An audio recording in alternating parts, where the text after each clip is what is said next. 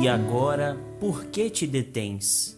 Atos dos Apóstolos, capítulo 22, versículo 16.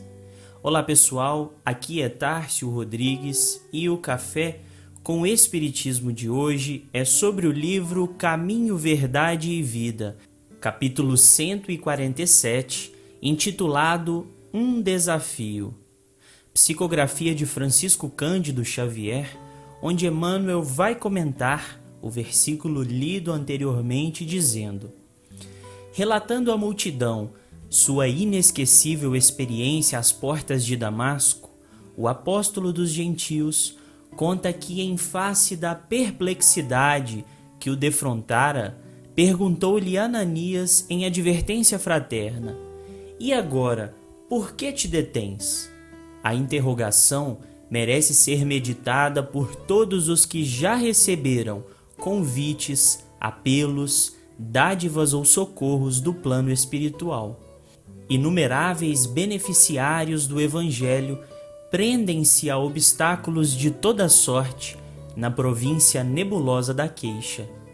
Se felicitados pela luz da fé, lastimam não haver conhecido a verdade na juventude ou nos dias de abastança Contudo, na idade madura ou na dificuldade material, sustentam as mesmas tendências inferiores que lhe marcavam as atitudes nos círculos da ignorância. Nas palavras, exteriorizam sempre grande boa vontade. Entretanto, quando chamados ao serviço ativo, queixam-se imediatamente da falta de dinheiro, de saúde, de tempo, de forças, são operários contraditórios que, ao tempo do equilíbrio orgânico, exigem repouso e, na época de enfermidade corporal, alegam saudades do serviço. É indispensável combater essas expressões destrutivas da personalidade. Narrando o encontro de Ananias com Paulo em Damasco, Emmanuel vai nos lembrar da pergunta que confronta o apóstolo em suas perspectivas.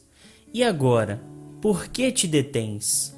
Paulo, que tanto recebera do Cristo e de seus seguidores, ainda demonstra perplexidade e hesitação, pois não compreendia a enorme movimentação que fora necessária à sua própria conversão em Damasco e o quanto de misericórdia havia naquelas injunções cooperando para que ele fosse esclarecido e se recomposse no trabalho pelo Evangelho.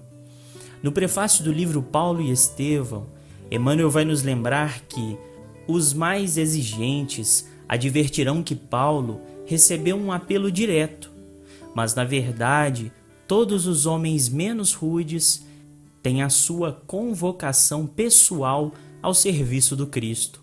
As formas podem variar, mas a essência ao apelo é sempre a mesma. O convite ao ministério chega às vezes de maneira sutil, inesperadamente. A maioria, porém, resiste ao chamado generoso do Senhor. A lição, portanto, nos lembra de quantos não foram os chamados que já recebemos, embalados nas circunstâncias favoráveis para nós, nos impelindo à movimentação ativa no benefício comum que acaba por se desdobrar no bem de nós mesmos. O desafio que nos detém é o de compreendermos que, ainda nos contextos mais desfavoráveis, pessoas e circunstâncias cooperam para superarmos as provas, entendermos o que a vida demanda de nós e extrairmos do íntimo a força necessária para não hesitarmos e nem nos determos, ainda que sejamos pequenos ou devedores, basta o esforço próprio e a boa vontade de querer continuar. Como conclui Emmanuel, em qualquer posição e em qualquer tempo, estamos cercados pelas possibilidades de serviço com o Salvador. E para todos nós que recebemos as dádivas divinas de mil modos diversos, foi pronunciado o sublime desafio. E agora? Por que te detens? Fiquem com Deus e até o próximo episódio do Café com o Espiritismo.